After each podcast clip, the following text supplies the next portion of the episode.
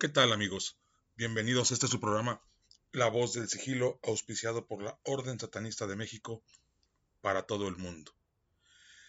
Y bueno, sé que es ya un poco tarde comenzar con el primer programa del 2024, pero bueno, el año pasado, a nivel personal y a nivel orden, pues tuvimos un año sumamente complicado y nos dimos a la tarea de descansar, aunque sea el primer mes del 2024. Y digo descansar entre comillas, porque finalmente eh, no paramos. Hay varios proyectos que tenemos para el trabajo interno de la orden, pero pues también mm, trabajando con algunas cuestiones externas, que ya son pocas. Este año definitivamente no vamos a trabajar de manera externa haciendo eventos públicos, salvo que ya se viene el segundo Congreso Internacional del Sendero de la Mano Izquierda, con, no puedo anunciar todavía, pero muchos ya lo saben que asistieron a, a nuestra a, nuestra reunión, que ahorita hablaremos de ello. Pero eh, no puedo hacer el anuncio totalmente oficial hasta no tener confirmada la fecha. Pero va a ser un golpazo. Va a ser un evento sin precedentes. Ahora bien, antes de comenzar con nuestro primer programa, este, quiero agradecer a toda la gente que asistió a nuestro aniversario el pasado diciembre. La verdad superaron nuestras expectativas. Eh,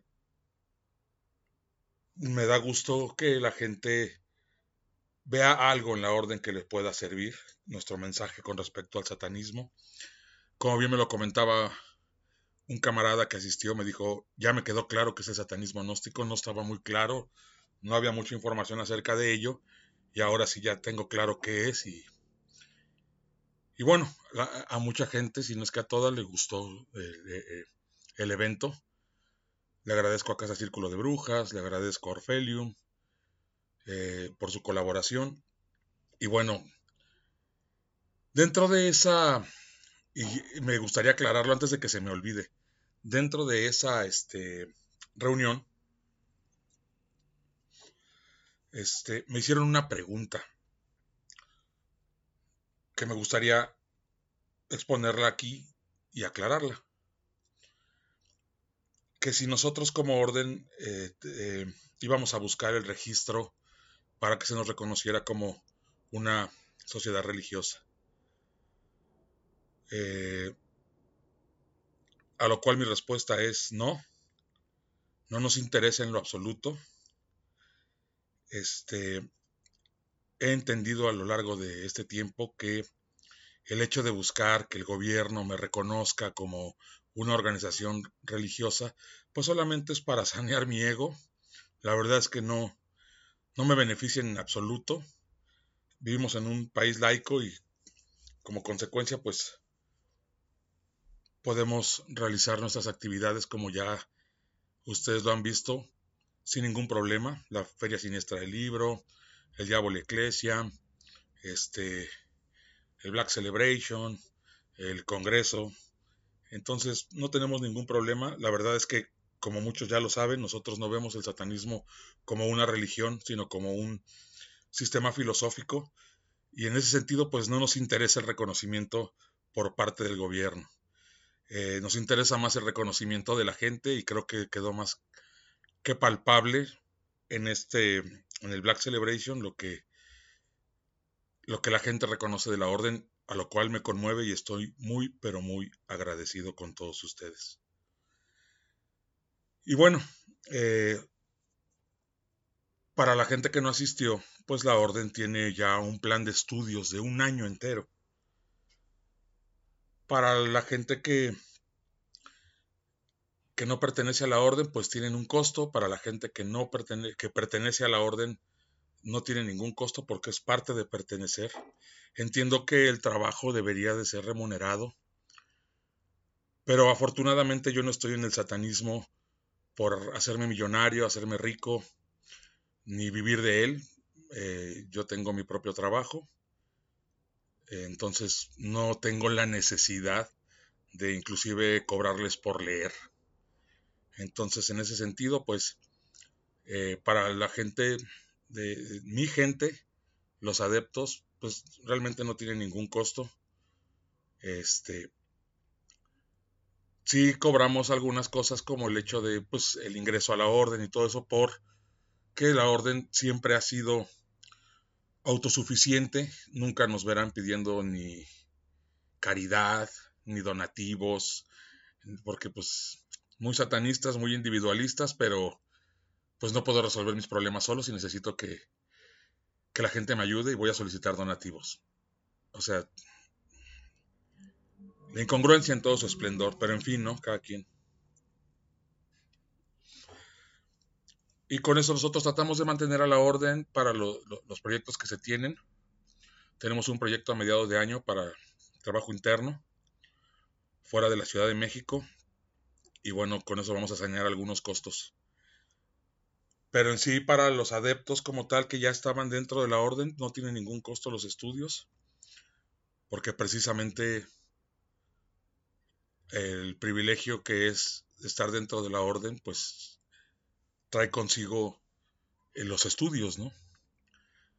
Y digo privilegio porque la verdad son, digo, a lo mejor está mal que yo lo diga, pero pues este, somos una organización seria, demasiado seria. No nos movemos por medio del dinero, ya que de ser así aceptaríamos a toda la gente que quisiera entrar por el simple hecho de cobrar eh, la entrada y no es así. este, nosotros eh, tenemos un proceso de selección y buscamos un perfil en específico. En ese sentido, pues si fuera por hacerme rico o, o, tratar de vivir de esto, pues cobraría a todo mundo y aceptaría a todo mundo y no es así. Pero bueno, eh, finalmente eh, quería responder esta pregunta de manera pública del hecho de que nosotros no buscamos ningún reconocimiento del sector político, no nos interesa en lo absoluto, no nos hace ni más ni menos tenerlo o no tenerlo, entonces finalmente lo que lo que ha mantenido a la orden es su trabajo serio y, lo que, y, el mensaje que da, el mensaje que ofrece. Más allá de los estudios que son súper interesantes. Y bueno, justamente eh, he estado eh, estudiando bastante porque pues se van a dar, como les digo, los, los estudios. Y este estudio que viene es el... Está titulado Entre sombras y misterios, un viaje por los secretos de la evocación y vamos a tratar el tema de cómo evocar una entidad. Los pasos y la preparación que se debe de llevar para el acto de evocación. Entonces, eh, pues son estudios que, pues, de alguna manera, este, nos exige dedicarnos al 100%. Pero bueno, en uno de esos eh, eh, descansos, me di a la tarea de leer un libro que me recomendaron, que es el que le traigo, les traigo a ustedes el día de hoy, que se llama El príncipe de las tinieblas, el poder del mal y del bien en la historia, de Jeffrey Burton Russell. ¿Y por qué les traigo este libro el día de hoy? Porque tiene unos temas muy interesantes, es un libro sumamente recomendado. Y en algún momento en una entrevista eh, que me hicieron para televisión abierta, previo al Congreso, el tiempo era muy limitado, no me pude, no pude esclarecer mucho lo que, lo que yo quería decir. Y dejé a medias eh, un comentario que hice en el cual yo dije que el satanismo era creado desde el judaísmo y el cristianismo. A lo cual, bueno, para la gente ignorante, pues le causó mucha controversia. Y lo único que pues dejaron entrever, aparte de que pues me estuvieron atacando y cualquier tipo de cosas, este, pues dejaron entrever su ignorancia con respecto a, ¿no? Eh, y bueno, a final de cuentas, este, pues traigo para ustedes lo que es el primero de dos temas, que es, se titula, este programa le puse el nombre de Buscando a Satanás. ¿Por qué? Porque vamos a ver la concepción desde el Antiguo Testamento, que será este primer programa, y el segundo será en el Nuevo Testamento. ¿De dónde nace la necesidad de crear un ente maligno? ¿Por qué si en el Antiguo Testamento no existía? A eso vamos. Y bueno, como todos sabemos, pues la palabra diablo deriva indirectamente del hebreo satán, que significa eh, opositor, que obstruye, adversario, y que viene del hebreo antiguo. Por eso, desde un principio yo dije que el satanismo, refiriéndome al concepto de Satán, específicamente, pues viene del, del judaísmo, ¿no? No necesariamente me refería al constructo ideológico, filosófico que conocemos hoy por hoy. Pero en fin. El diablo y Satán pues son uno en origen y concepto. La religión hebrea originalmente atribuyó eh, todo lo que está en el cielo y la tierra, ya fuera constructivo o destructivo, al único Dios. Eso lo podemos ver en el Antiguo Testamento. Quien creaba el mal y quien creaba el bien era Dios. Dios castigaba al hombre en, en la tierra. Ni siquiera existía el infierno. El infierno viene después. Pero bueno, el intenso deseo de comprender el significado del mal en un mundo gobernado por Dios llevó a los hebreos a lo largo de los siglos a desarrollar el concepto del maligno. La evolución de la idea puede ser seguida desde el periodo del Antiguo Testamento y a través de la era del judaísmo apocalíptico hasta llegar al primer siglo de la era cristiana. Si bien algunas trazas de un politeísmo temprano parecieran insinuarse en el Viejo Testamento, los escritores bíblicos llegaron gradualmente a identificar al Dios de Israel con el Dios único del cosmos, volviendo su monismo en monoteísmo. Ahora bien, aquí hay algo muy interesante. ¿Por qué? Porque eh, los hebreos, antes de llamarse hebreos, que la palabra hebreo significa el que viene de allá, o los que vienen de allá, este, pues vivían en Mesopotamia. Si no me equivoco, era el pueblo de Ur. Y se movieron de ahí por la invasión amorita. Entonces sus creencias eran totalmente politeístas. No, no eran este, monistas. Para la gente que no, no sabe lo que es monismo, monismo es la concepción común a todos los sistemas filosóficos que tratan de reducir los seres y fenómenos del universo a una idea o sustancia única, de la cual derivan y con la cual se identifican. Eso es monismo. Entonces, a final de cuentas, pues eh, antes eran politeístas, después nació una especie de monismo y después se convirtió en monoteísmo. El Antiguo Testamento fue recopilado en un largo periodo desde el 1000 a.C. hasta aproximadamente 100 después de Cristo. La mayoría de sus libros fueron escritos durante o después del exilio de Babilonia, en el 586 al 538 a.C., cuando en los siglos 2 y 3 a.C. las escrituras hebreas fueron traducidas al griego, la tradición de los 70, este proceso reflejó el canon de la escritura, patrón según el cual los libros podrían ser incluidos o rechazados, prevaleciente entre los judíos educados de la época. Algunos libros rechazados del canon por los rabinos del tiempo del concilio de Jamnia en el 90 después de Cristo son actualmente conocidos como los apócrifos, los libros ocultos. El Dios del Antiguo Testamento era responsable de la totalidad del cosmos y por lo tanto era percibido como una coincidencia de opuestos que reflejaba la ambivalencia del cosmos. Era simultáneamente luz y oscuridad, construcción y destrucción, bien y mal. Génesis 1 puede presentar el cosmos que Dios crea como bueno, pero Jeremías 45 5 muestra a Dios diciendo, prepárate, que traeré mal a toda la carne. E Isaías 45:7 dice, haré la luz y la oscuridad, el bien y el mal, soy yo, el Señor, quien crea estas cosas. El Dios del Antiguo Testamento es poderosamente benevolente, pero tiene también un lado sombrío, y esa sombra es parte del trasfondo del Satán hebreo. Que resulta que, me causó mucha curiosidad este, este parte del, del, texto, de estos versículos, porque cuando escuchamos hoy por hoy a, a pastores, sobre todo, he escuchado más a pastores que a sacerdotes en este tema, en el cual quieren deslindar a Dios del mal y ponerlo solamente como un Dios benevolente. Pero si Él aquí dice, yo soy el Señor quien cree estas cosas, y si Él se dice, y si Dios se dice ser el todo, ¿cómo es posible que no incluya el mal? Entonces no es todo.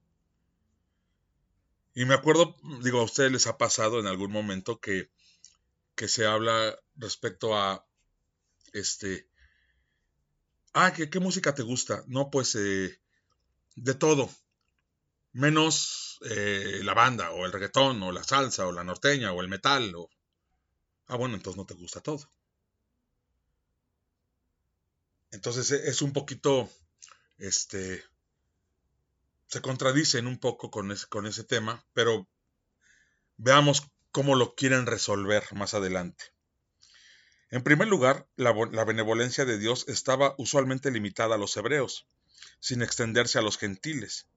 Es cierto que Dios dio algunos aliados a los hebreos, pero fueron primordialmente otros israelitas.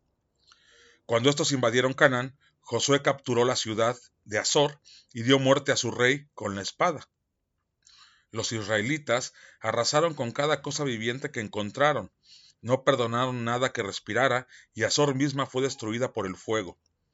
Los israelitas saquearon todas estas ciudades y se quedaron con el ganado o cualquier otra riqueza, pero pusieron a cada alma viviente bajo la espada hasta que lo destruyeron todo y no quedó nada vivo que respirara.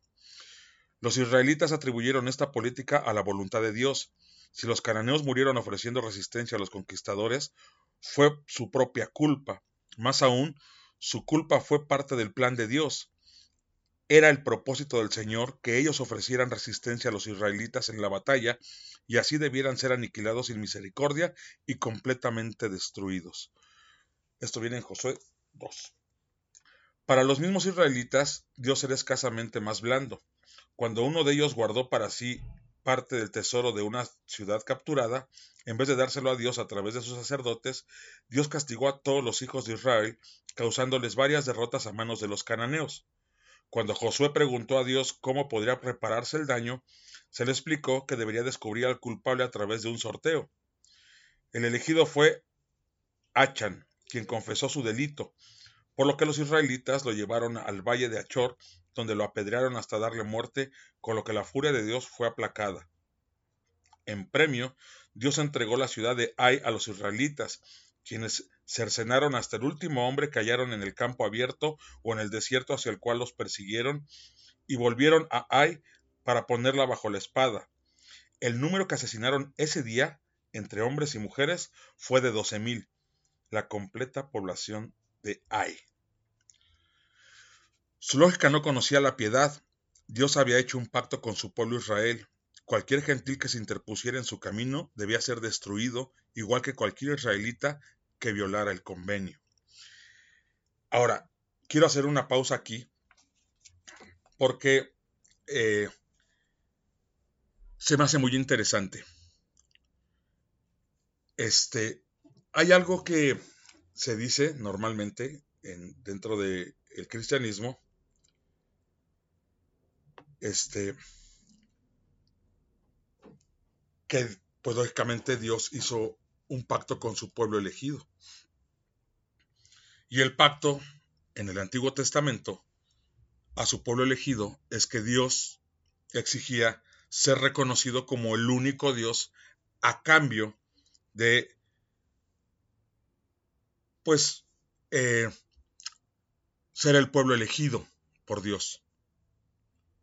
Entonces, ¿qué significa esto? Que todo aquel que no fuera israelita o hebreo, tenía que ser asesinado. A eso se les llamaban gentiles.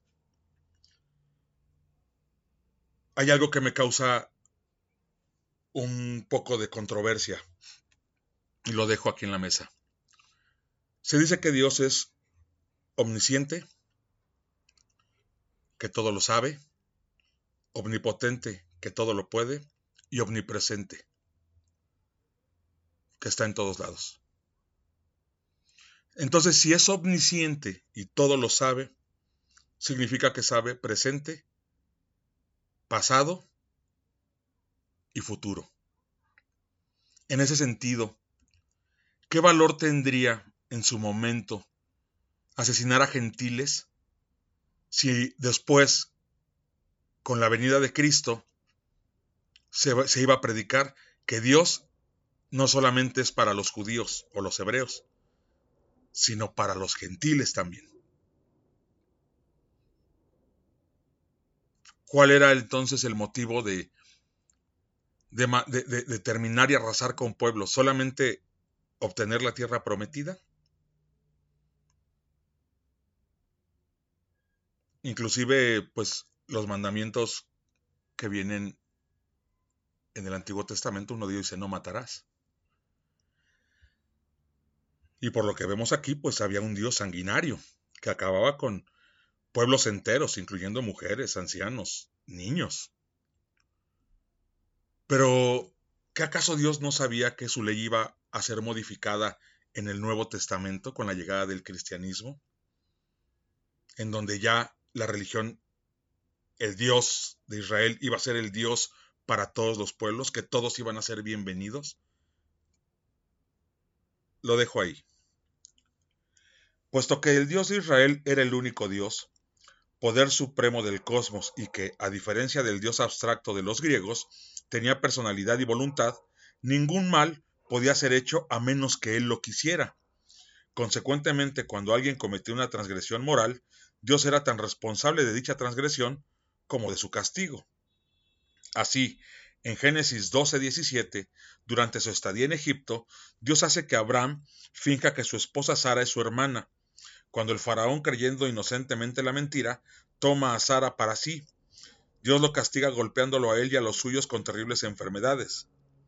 En Éxodo, Dios endurece el corazón del faraón repetidas veces, llevándolo a negar la solicitud de los hebreos de abandonar Egipto. Dios atormenta a los desafortunados egipcios con una plaga tras otra. Cada vez que el faraón comienza a ceder, Dios endurece su corazón para hacerlo resistir aún más y acarrear mayor desastre sobre él y su pueblo. Por último, Dios lo castiga ejecutando a todos los primogénitos nacidos en Egipto, salvando sin embargo a los israelitas. En Deuteronomio 34, 32, perdón, 41-42, Dios no parece demasiado diferente a las deidades destructoras de los paganos. Dice así, Cuando haya saciado mi espada reluciente, cuando haya mi mano iniciado el juicio, entonces serán mis adversarios castigados y caerá la venganza sobre mis enemigos. Se embriagarán mis flechas con su sangre, mi alma la carne habrá devorado, la sangre de los caídos y prisioneros, las cabezas de los príncipes enemigos. La naturaleza inclemente de Dios en la religión hebrea preprofética refleja las salvajes tradiciones de los conquistadores israelitas nómadas. A medida que los hebreos se volvieron más sedentarios, la enseñanza de, los profetas comenzó a destacar la misericordia y el cuidado por el pobre y el desvalido, insistiendo en la responsabilidad individual de evitar la promiscuidad y la embriaguez, el soborno y la mentira. El sentido hebreo del bien y el mal se desvió, desde su énfasis inicial en el ritual y el tabú hacia la ética humana de responsabilidad mutua y comunal.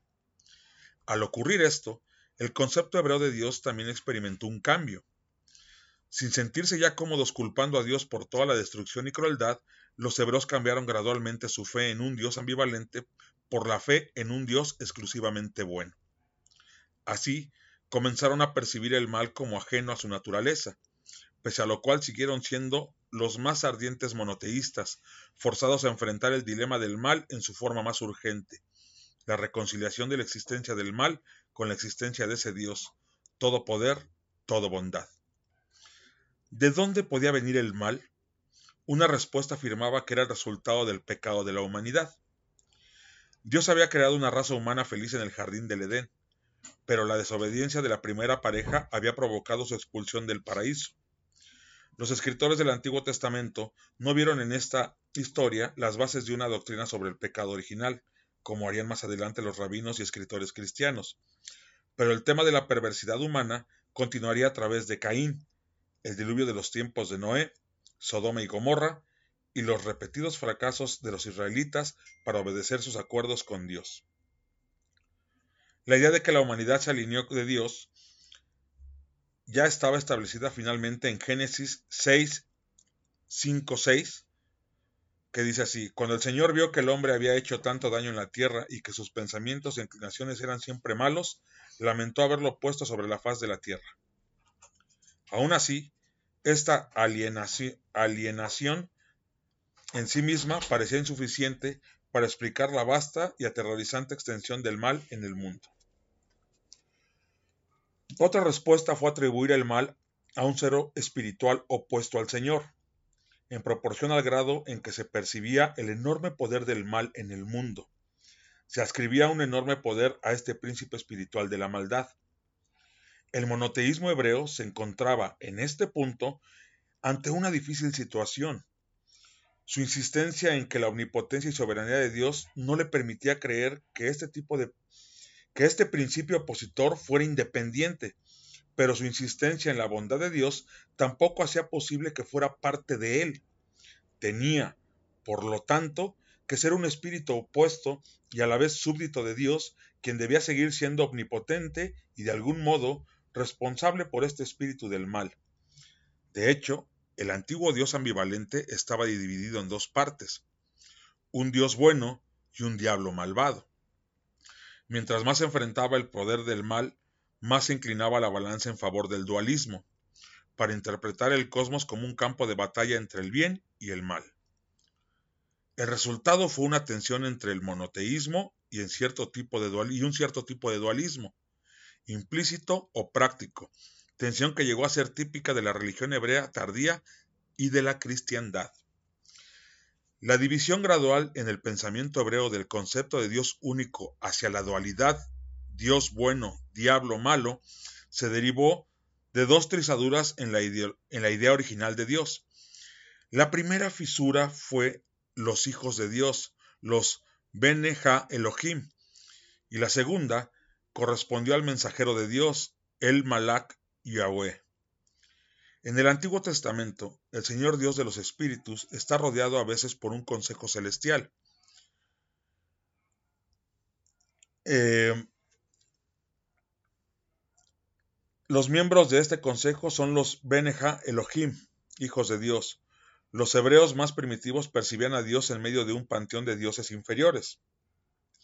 A medida que se desarrolló el monoteísmo más estricto, la idea del panteón decayó y los Beneja Elohim se convirtieron en figuras sombrías, mal definidas, pero aún así esenciales para separar los aspectos malévolos de aquellos benevolentes en la naturaleza divina. El libro del Génesis narra que, temprano en la historia de la humanidad, los Beneja Elohim contemplaron a las hijas de los hombres y las encontraron hermosas. La cruza con estas mujeres dio origen a una raza de gigantes. Después de estos eventos, Dios mandó el diluvio sobre la tierra aunque este castigo no fue desatado por los pecados de los hijos de Dios, sino por los de los hombres, que habían perpetrado mucha maldad en la tierra. Génesis 6.5.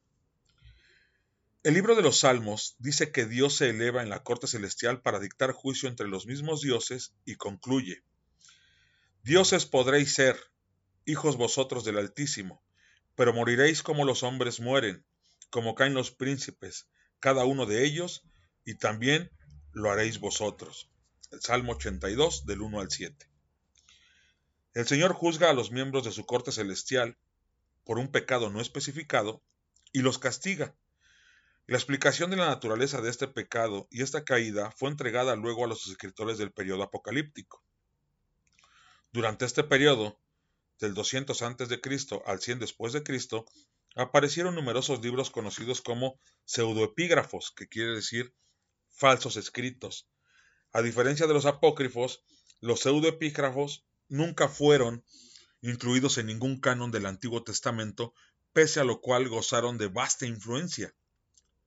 Debido a que muchos de ellos registraban visiones o revelaciones del fin del mundo, fueron también llamados apocalípticos, libros de revelación. Escritos durante los siglos en que los judíos sufrían la opresión siria o romana, se relacionan profundamente con el problema del mal y el poder de Satán.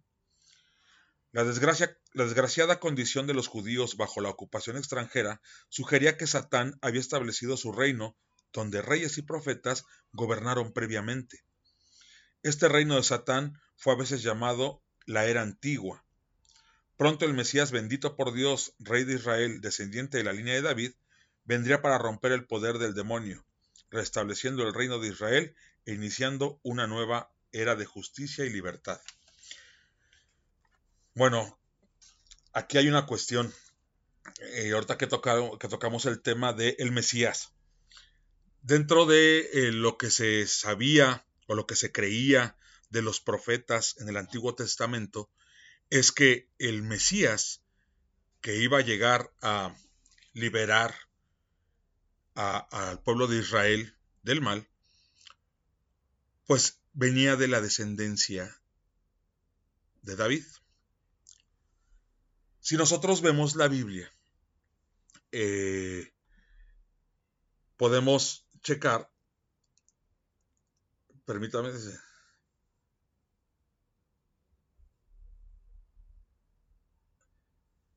eh, que eh, la descendencia de David hasta Jesús, y es lo que estoy buscando aquí, permítanme. Eh,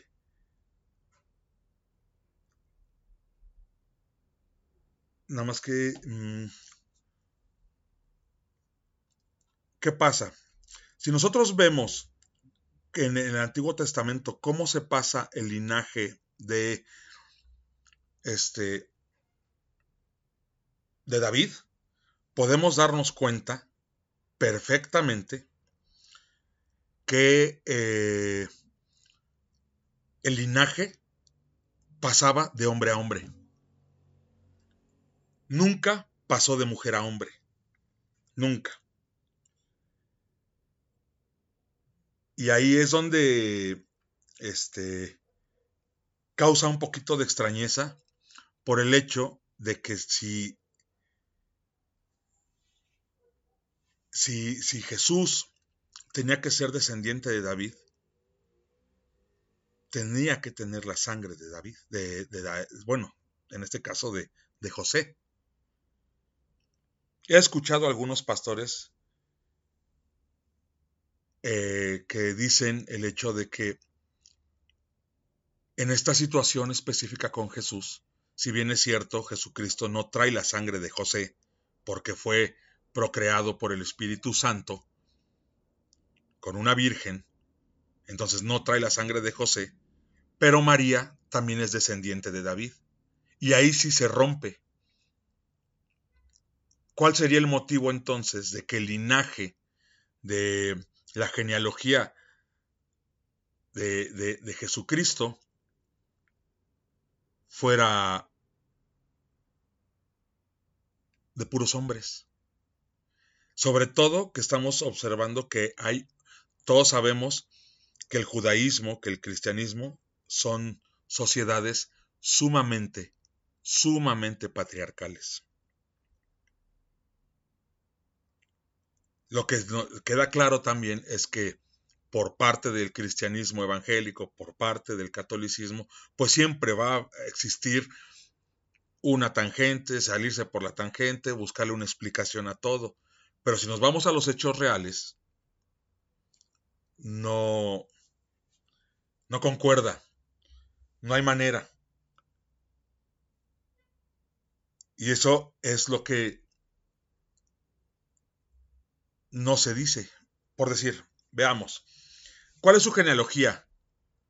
La genealogía es Abraham, Isaac, Jacob, Judá, Fares, Esrom, Aram, Aminadab, Nazón, Salomón, Boz, Obed, Isaí, David. Y aquí se abren dos, Salomón, Natán, Roboán, Matata, Abías, Mainán, Asa, Melea. Josafat, Eliakim, Matán, Mat, Jacob, Elí. Y hasta el último viene José, y ahí lo ponen como José y María. Y abajo de María ponen a Jesús, o sea que Jesús sí, es, sí trae la, la, la, la descendencia de David, pero el linaje no pasa directamente por José. O sea, como podemos ver, por donde quiera que lo vean, o sea, ¿cómo es posible que, que nos pongan una genealogía totalmente patriarcal y justamente cuando llega con Jesús y se rompe esa genealogía para poder justificarla, entonces sí pasa por la madre. Hablo del linaje, porque una costumbre que se, que se tiene en, el judaísmo es que se le llama judío al descendiente de la madre y no del padre. Esa es su costumbre. Pero hablo del linaje como tal. Y si se dan cuenta, son puros nombres de hombres. Y como con José se rompe, entonces dicen, ah, pero es que María sí, sí, pero es que una mujer no podía heredar el linaje. Porque si no, entonces tendríamos en la genealogía de Jesucristo mujeres y no existen. Entonces, no sé si se dan cuenta de cómo se va manipulando toda la información con respecto a este tema, ¿no? Para poder justificar que Jesucristo es de la genealogía de David. Ahora bien, eh, los judíos del periodo apocalíptico no podían entender por qué Dios los había abandonado, permitiendo al mal gobernar el mundo. Tal grado de maldad era más de lo que Dios podía ordenar y mucho más de lo que los humanos podían justificar. Debía ser, por lo tanto, la obra de alguna poderosa fuerza espiritual. Los escritores apocalípticos estudiaron el Antiguo Testamento encontrando una clave en los Beneja Elohim que ellos magnificaron hasta convertirla en coloridos recuentos, tales como el libro de Enoch. Enoch recorre en un viaje de inspección Sheol, el sombrío mundo subterráneo de los muertos, la tierra de destrucción, olvido y silencio. Durante su travesía ve la total degradación de los hijos de Dios y descubre que estos ángeles, hijos de los cielos, vieron y desearon con lascivia a las hijas de los hombres. El autor afirma en estos escritos la proximidad original entre los Beneja Elohim y el Señor, porque Hijo de los cielos era una metonimia judía habitual para Dios, pero al mismo tiempo los destituía al nivel de ángeles, removiéndolos más allá de los límites de la naturaleza divina misma, dejándose así la libertad de declarar completamente malvadas a tales criaturas.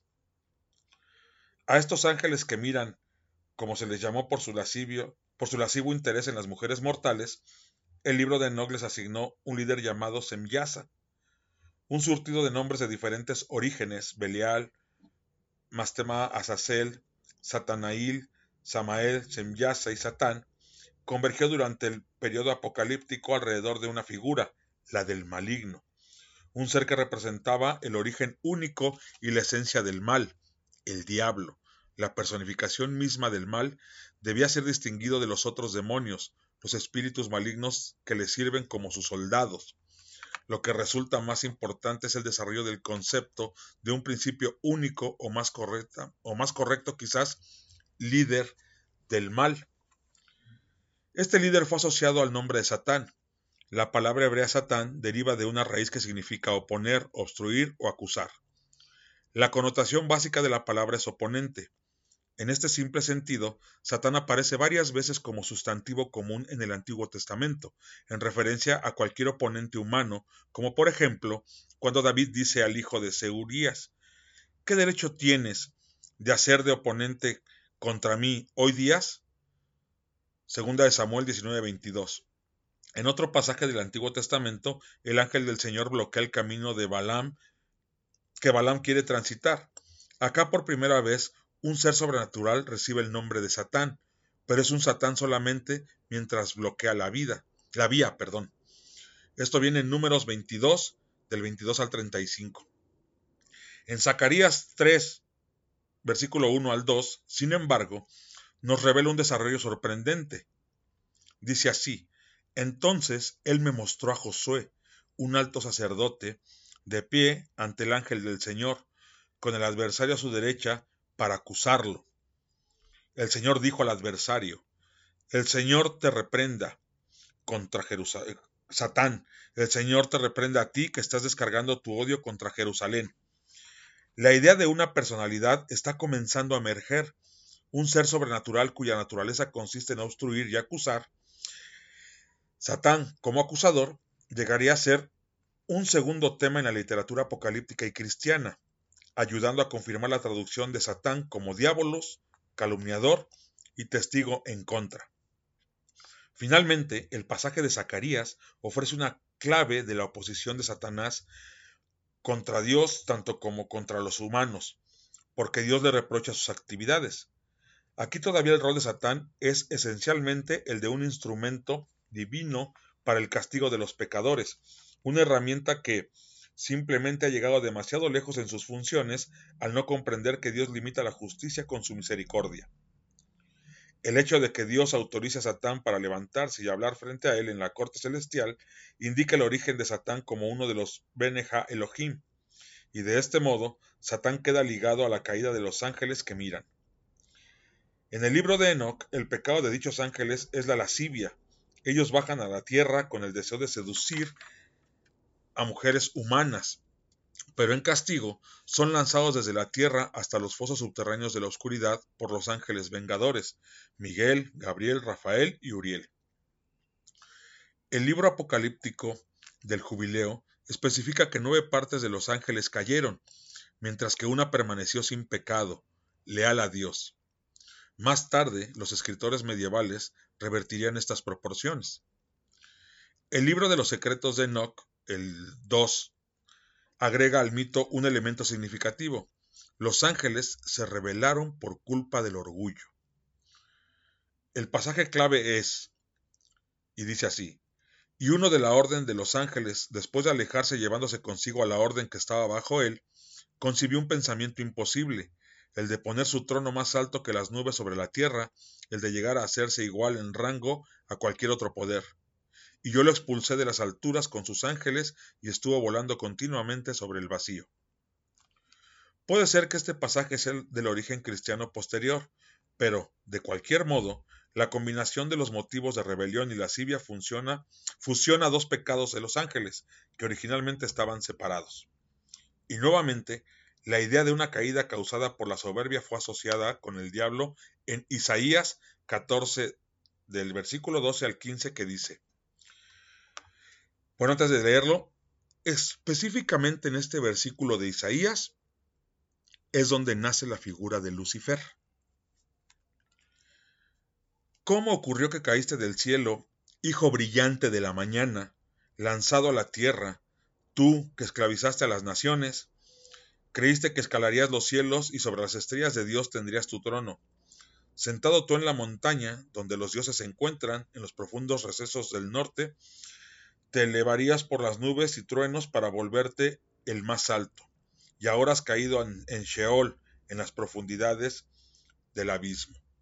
De aquí, si, no me equivoco, y para no regarla, ahorita no lo traigo muy claro, pero fue Tertuliano o... Sí creo que fue Tertuliano. El que toma este versículo para darle vida a Lucifer. Pero cuando te metes al estudio, te das cuenta de que las referencias específicas de Isaías era a un rey de Babilonia o Asiria, metafóricamente asimilado a la estrella de la mañana. Los estudiosos también han encontrado en este pasaje referencias a la mitología cananea, pero nada indica que Isaías estuviera pensando, aún vagamente, en el demonio ya que en el periodo apocalíptico, sin embargo, el rey caído o la estrella caída de Isaías era ligado al ángel caído. Además de Enoch, otros pasajes de los textos de Qumran en la vida de Adán apocalíptica 14-16 y en el Nuevo Testamento en Lucas 10-18 indican que la conexión entre el Hijo brillante de la mañana y el diablo ya se estaba fraguando. Otra idea sobre la caída de Satán aparece en el libro de Adán y Eva, donde debido a su envidia de la humanidad, Satán desobedece la orden de Dios de reverenciar a Adán. Así, la literatura apocalíptica reúne cinco ideas de otro modo separadas. 1. El pecado de soberbia del demonio. 2. La ruina de los ángeles a través de la lascivia. 3. La caída del Hijo brillante de la mañana. 4. La envidia de Satán hacia la humanidad. Y 5. El rol de Satán como príncipe de los demonios. La segunda gran trizadura sobre el cual se afirma la división del concepto de Dios fue el Malak Yahvé. El Malak es el emisario o mensajero de Dios y como los Beneja Elohim es una faceta de la naturaleza divina. Sin embargo, difiere de los hijos de Dios en un aspecto importante. Ellos pertenecen en el cielo, mientras que el Malak recorre el mundo al servicio de Dios.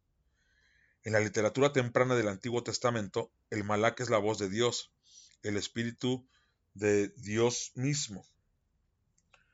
Cuando el Malak se dirige a Moisés desde la zarza ardiente, en el libro del Éxodo, en el versículo 3, y cuando es el mismo Dios quien lo hace, en el Éxodo, versículo 3, 4, em, la equivalencia de Dios con el Malak resulta evidente. El concepto, el concepto de, del Malak debió representar el lado de Dios que se vuelve a los humanos y el aspecto de Dios que los humanos perciben o la manifestación de Dios en su relación con los humanos. La traducción de los 70 hace equivaler al Malak con ángelos, mensajero, del cual deriva la palabra ángel. El Malak, como Dios mismo, era en sus orígenes moralmente ambivalente. En Éxodo 12:23, Dios y el Malak asesinaron a todos los primogénitos de Egipto. La semejanza de Malak con los Beneja Elohim y la tendencia de ambos a ser identificados con el mal resulta clara en el libro de Job. Mientras más distintos de Dios parecieran, más fácil resultaba atribuirle los elementos de maldad de la naturaleza divina, permitiéndole a Dios retener solamente los elementos de bondad. En Job, el proceso está todavía incompleto, puesto que Dios y Satán trabajaban estrechamente unidos. ¿Qué pasa aquí? Aquí lo que podemos ver en el libro de Job, y yo lo recomiendo muchísimo, este, porque ahí se ve la relación que tiene Dios con Satán. Eh, cuando Satán, el libro dice que todos los días todos los ángeles se tienen que reverenciar ante Dios, tienen que pasar lista, digámoslo así. Y cuando le toca a Satán, Dios le dice, ¿de dónde vienes? Y le dice Satán, de andar por la tierra. A lo cual, bueno, pues ahí comienza una plática en la cual Dios pone de ejemplo a Job como un hijo bueno, buen marido, buen hijo, buen creyente. Y Satanás le dice, pues es que le has dado todo, pero quítale algo y verás cómo reniega en contra tuya. A lo que Dios le dice a, a Satán, ve y quítaselo, mas no toque su vida. ¿Qué nos dice este texto? Que Satán, número uno, no puede moverse sin la voluntad de Dios. Y número dos, que todos los males que nos suceden es por permiso de Dios. Si ustedes se adentran en el libro de Job, van a ver que a Job se le fueron mandando eh, situaciones eh, difíciles como eh, el que se muera, entran a asaltar y, matan a toda su familia, muchos hijos, se le muere su ganado, le cae una enfermedad, cae en la pobreza, le pasa de todo. A lo cual Job eh, se mantiene firme. Inclusive los amigos de Job tratan de persuadirlo de que deje de creer en, en, en Jehová y Job se mantiene firme, ¿no? Pero bueno, ya es un libro recomendadísimo, el libro de Job en el Antiguo Testamento. Inclusive ahí viene descrita la figura de Leviatán como tal. Ahí Dios dice cómo es que crea a Leviatán y por qué lo hace y se, los dejo de tarea para que lo chequen, pero bueno, tiene que ver con lo que estamos hablando aquí, ¿no? En Job, Satán ya se ha convertido en una personalidad con la función de acusar, oponer y dañar al ser humano. Aún no ha llegado a ser el príncipe de la maldad, pues todavía está en la corte celestial y no hace nada sin la orden y el consentimiento de Dios. Pero así y todo, Job ofrece una indicación de la oposición entre Satán y el Señor. Más que actuar como un instrumento de la voluntad del Señor, Satán convence a Dios de infligir un daño a su fiel sirviente Job. Dios lo hace, pero con reservas, reprochándole más tarde por haberlo tentado. Satán actúa como la sombra, el lado oscuro de Dios, el poder destructivo ejercido por Dios solo con reticencia. Más aún, es el mismo Satán quien, como el Malak, baja a la tierra para atormentar a Job. Un espíritu que se comporta como el Malak aparece en el libro de jueces, en el versículo 9 del 22 al 23, y dice así, Después de Abimelech había sido príncipe de Israel por tres años, Dios mandó un espíritu maligno a abrir una grieta entre Abimelech y los ciudadanos de Shechem, en 1 Samuel 16-19, un espíritu maligno del Señor perturba a Saúl, obligándolo a profetizar contra su voluntad, incitándolo a lanzar una jabalina contra David. La función asesina del Malak como la sombra de Dios es todavía más clara en la segunda de Samuel 16-19. ¿Tendrás tres años de hambruna en tus tierras? le pregunta Dios a David a través de la boca del profeta. ¿O tres meses de huida con el enemigo a tus talones o tres días de peste en tu tierra. David, en su desesperación, elige la plaga como el mal menor. Así, el Señor envió una peste a lo largo y ancho de Israel, y setenta mil personas murieron. Entonces, el ángel Malak estiró su brazo hacia Jerusalén y la destruyó, pero el Señor se arrepintió de tanta maldad, ordenándole al ángel que asesinaba a la gente. Ya basta, detente. En este caso, el Malak casi llega a estar fuera de control y Dios debe detenerlo en el último instante. A cierto nivel, los hebreos sabían que Dios era el Malak, pero también comenzaron a imaginarlo como una entidad separada. A ese nivel, podían excusar a Dios por la existencia del mal, culpando de ella exclusivamente al Malak. La separación del Malak de la autoridad de Dios es más aguda en el diálogo de Primera de, Primera de Reyes versículo 22 del 19 al 23. Micaías dice, Vi al Señor sentado en su trono, con todas las huestes del cielo a su servicio, a la derecha y a la izquierda. El Señor dijo, ¿quién inducirá a Ahab para que ataque y caiga sobre Ramot Gilead?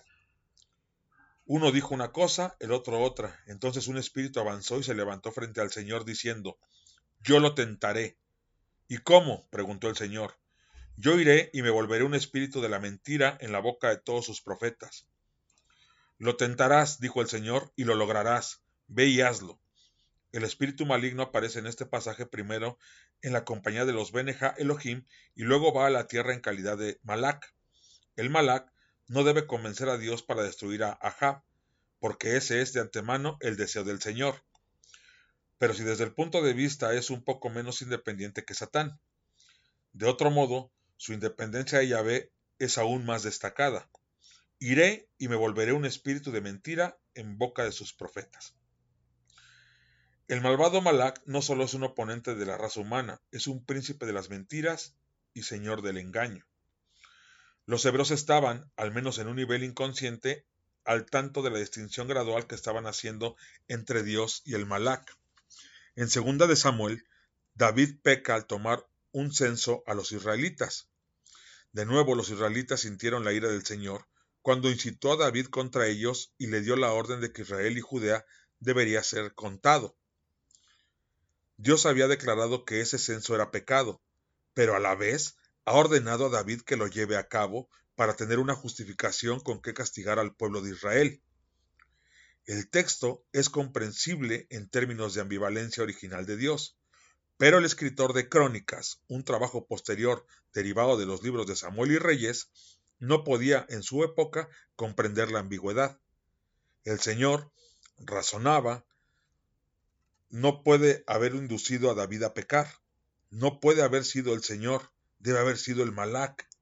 El escritor revisó el pasaje para transformarlo en ahora Satán, levantándose contra Israel, incitó a David contra la gente. Eso viene en Primera de Crónicas, versículo 21, 1. ¿Qué nos dice aquí? Que para poder justificar a Dios se modificó. Dios es el que, el que le dice a David que haga el censo cuando el censo era considerado un pecado. y lo hace para poder tener la excusa de castigar al pueblo de Israel. Pero para poder justificar a Dios y ponerlo exclusivamente como benevolente, se le da el título de Satán. Y entonces se dice que Satán es el que tienta a David para que haga el censo.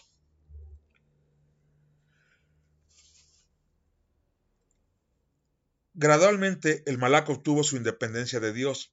Gradualmente sus aspectos destructivos fueron destacados. Al fin se convirtió en la personificación del lado oscuro de la naturaleza divina. El Malak era ahora el ángel del mal, Satán, el obstructor, mentiroso, el espíritu destructor.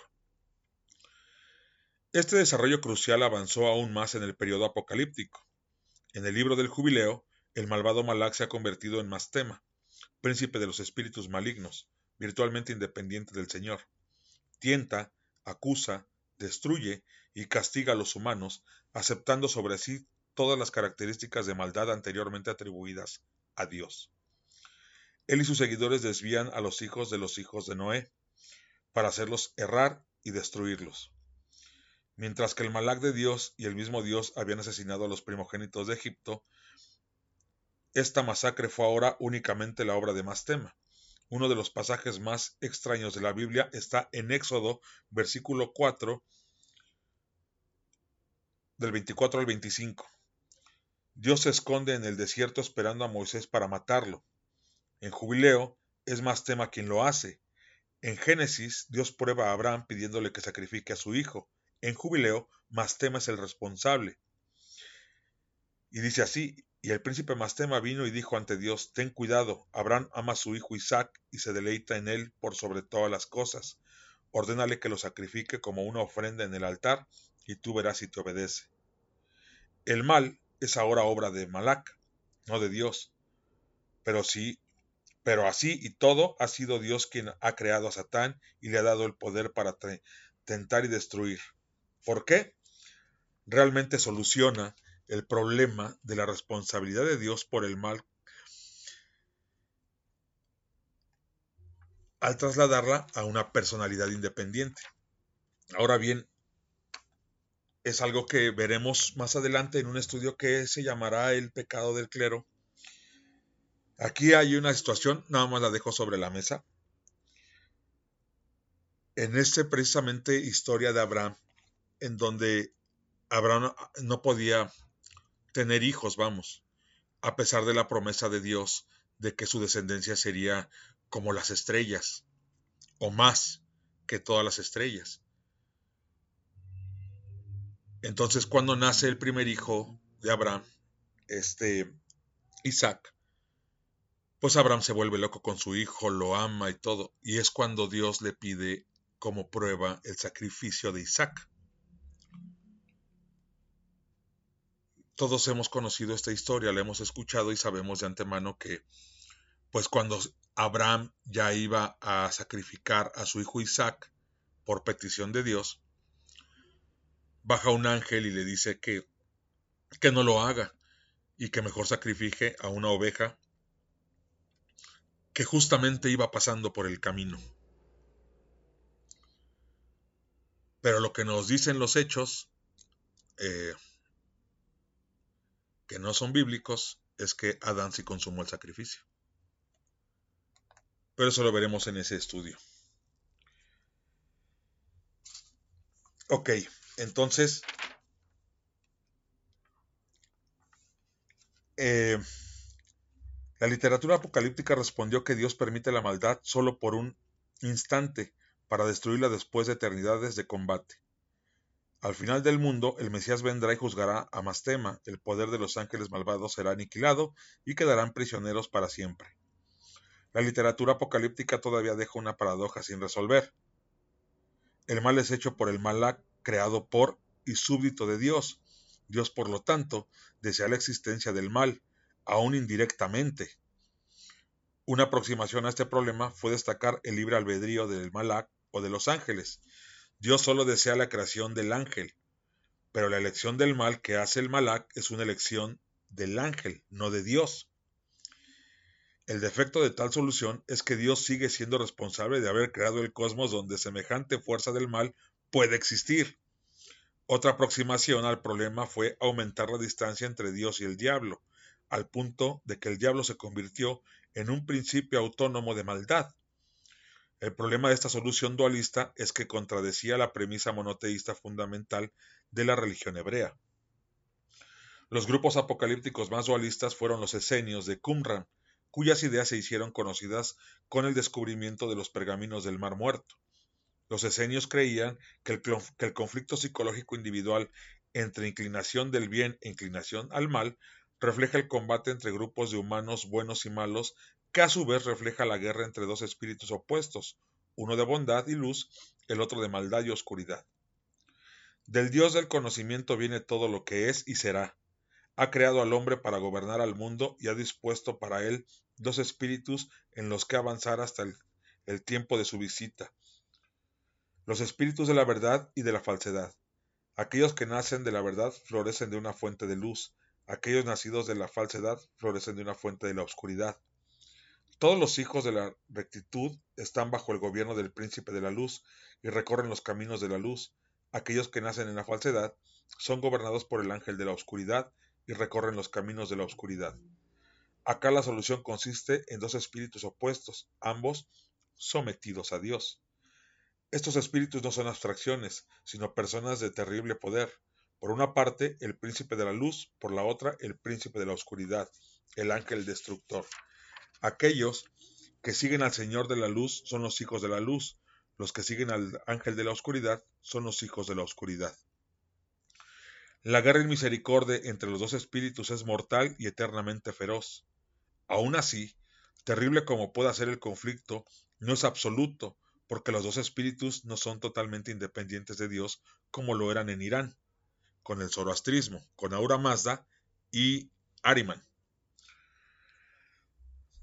Debido a que todo viene finalmente de Dios, el Señor establece todas las cosas de acuerdo a sus planes, y sin Él nada se hace, el Señor de la Luz, que es asimilado como el Dios absoluto, el Dios de Israel, crea y dirige todo, aunque debilitada la soberanía de Dios se mantiene. El enfrentamiento entre los ejércitos de la luz y la oscuridad ha existido desde la fundación de la Tierra, pero en la medida en que el mundo se acerca a su fin, las regiones de la oscuridad se vuelven más activas que nunca. El fin de los días se acerca y Satán despliega su máxima energía para destruir el universo antes del, inevitable triunfo del Señor de la Luz. Durante todos esos años Satán se volcará desatado contra Israel.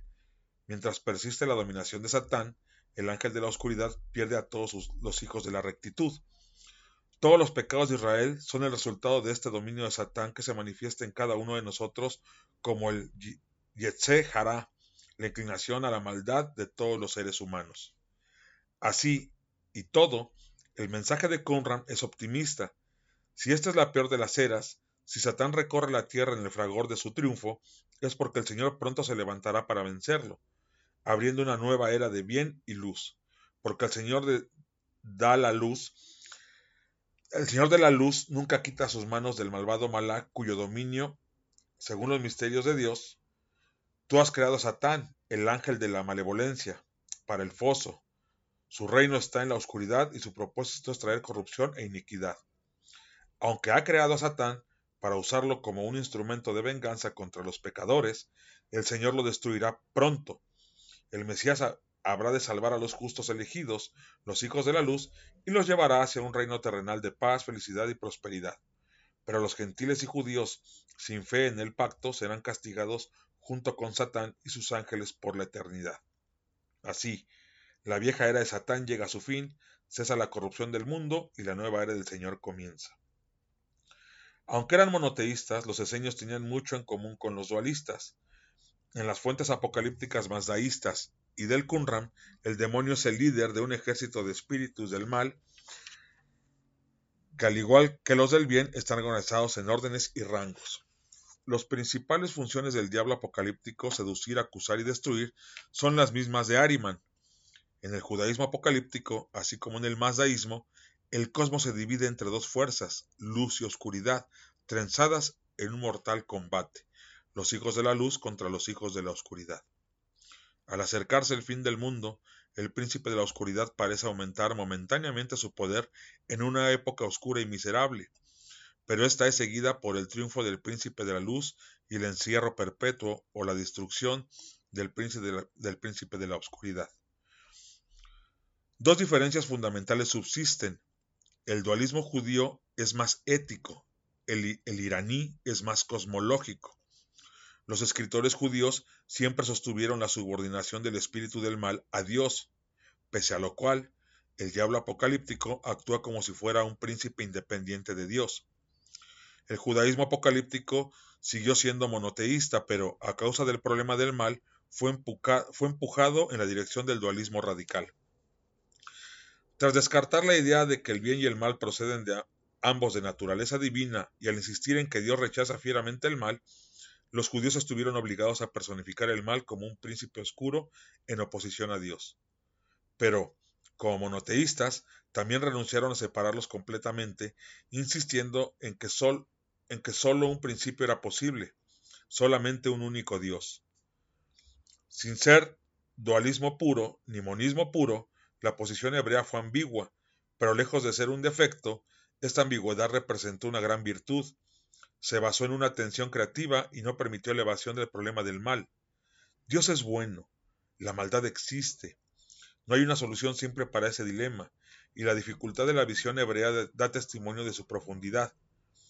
Fueron los hebreos, que amaban a Dios intensamente, quienes enfrentaron por primera vez el problema del mal con toda su urgencia. Y bueno, con eso damos finalizado el primer capítulo de, esto que, que se llama Buscando a Satán. Y tiene cosas muy interesantes. O sea, finalmente lo que podemos ver es que de alguna manera se trata de justificar a Dios por el mal. Pero cuando vemos el, Antiguo Testamento, vemos que es un Dios celoso, vemos que es un Dios malvado, vemos que es un Dios que no tiene misericordia, que no le importan los niños, que no le importan las mujeres. Si recuerdan, durante este programa tocamos el tema de cuando eh, Josué entra a Canaán y en una de las tierras eh, una persona, la orden, para que me entiendan, la orden que da Dios cuando entraban a las tierras a conquistarlas era de que podían quedarse con todo menos con el oro. El oro tenía que llegar al lugar de Dios, el arca del pacto, el arca de la alianza. Creo que ese es así. El chiste es que todo iba a dar a Dios. En una de las batallas, los hebreos pierden y cuando regresa Josué le dice, pero ¿qué pasó? Tú me habías prometido en oración que yo iba a ganar. ¿Qué pasó aquí? Y dice, mi pueblo me ha robado se investiga quién es, se da con el culpable y lo que sucede es que es, e, en efecto muere a pedradas, pero no solamente él. O sea, matan a, pedradas por órdenes de Dios a él y a toda su familia, porque maldito es él como toda su descendencia. Había que acabar con todos. Entonces, como podemos ver, como está creada toda la Biblia como una manipulación de información con un fin, pues se le fue dando ciertos matices a Dios y se fue separando del mal. Pero yo siempre he hecho esa pregunta, pero si es que si ellos dicen, los cristianos dicen que Dios es todo, pues también es el mal. Y como podemos ver, Satanás en, en un principio era un fiel servidor de Dios. Entonces, si Dios es el bien, por fuerza es el mal. Y todo esto va encaminado para desmitificar lo que es el satanismo como tal, ¿no? Como la imagen maligna. Digo, yo respeto las diferentes visiones dentro del satanismo, pero inclusive hay satanistas que, basándose en esa posición maléfica de Satán, pues se dedican a hacer cosas ilegales. Y lo que único que están haciendo es perpetuar la historia modificada de manera unilateral, alevosa, ventajosa, para un fin, para poder imponer un Dios, una creencia, una religión. Y para eso se han basado de muchas cosas, ¿no? De muchas armas, que bueno, iré tocando en el estudio de el pecado del clero, cómo ha sido confeccionada la Biblia, sus errores, anacronismos, todo ese tipo de cuestiones para que podamos entender de dónde provienen las cosas. Si hay algo que la orden tiene muy claro, es precisamente ofrecer herramientas. No me voy a cansar de decir lo siguiente. Para una persona que se dice satanista, que se dice que está en búsqueda del conocimiento, que se dice que cuestiona todo, que todo lo investiga, que decir que no cree en Dios, hablo del satanismo ateísta, porque no lo ha visto, porque no hay pruebas, es muy simplista, es una respuesta muy simplista, de vergüenza, de pena. Es que la ciencia no lo ha demostrado. O sea, de verdad, es ridícula la respuesta. Lo que nosotros tratamos de hacer, utilizando la herramienta de este canal de Spotify, es ofrecer herramientas para que la gente realmente investigue. No se queden con lo que yo acabo de darles. Que esto los lleve a ustedes a investigar, los lleve a ustedes a, a, buscar.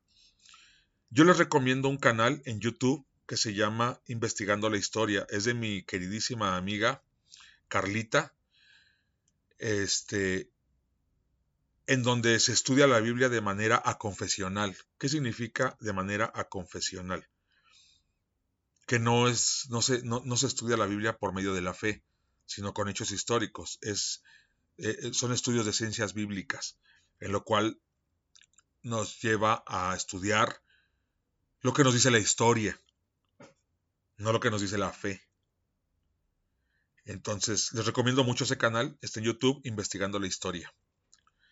Y bueno, al final lo que nosotros tratamos de hacer en la orden es ofrecer herramientas para que la gente tenga, número uno, que sea esto una motivación para investigar, para estudiar, para, para buscar. Número dos, para tener argumentos, porque hay algo que tienen los cristianos y que eso para mí es muy respetable. Que al menos los pastores, ya no digo, estoy hablando de los evangélicos, porque los católicos se cuecen aparte. Si tú hablas de la Biblia, te saben la Biblia al derecho y al revés. No, que versículo tal, libro tal, es, eres, y aquí dice esto. Lógicamente, para poder debatir con ellos tienes que estar al nivel. Para poder tú refutar el por qué tu posición es tal o cual ante Dios, ante ellos, tienes que tener herramientas para poder refutar y no decir, ah, pues es que no, como no lo he visto, como la ciencia no lo ha demostrado. Es aberrante. Y, y la idea es precisamente tener herramientas para, para uno principalmente y luego para poder tener bases, decir, ¿saben qué? Aquí están mis bases del por qué yo no pertenezco a ninguna religión del sendero derecho.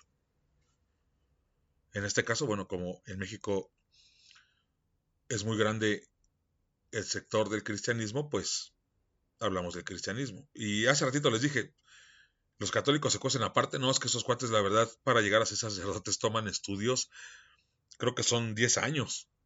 10 años de preparación en los cuales estudian ética, en los cuales estudian moral, en los cuales estudian filosofía, teología, estos cuates sí están rudos. Independientemente de que sea cierta o no su creencia, independientemente de que sean cristianos o no, la preparación que tienen debería ser un ejemplo para nosotros.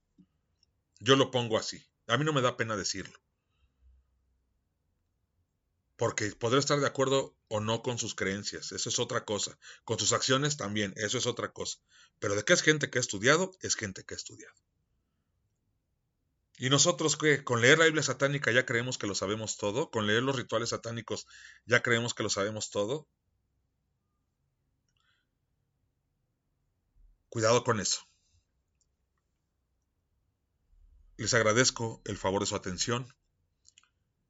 Nos vemos en el siguiente programa con la parte 2 de Buscando a Satanás. Hey.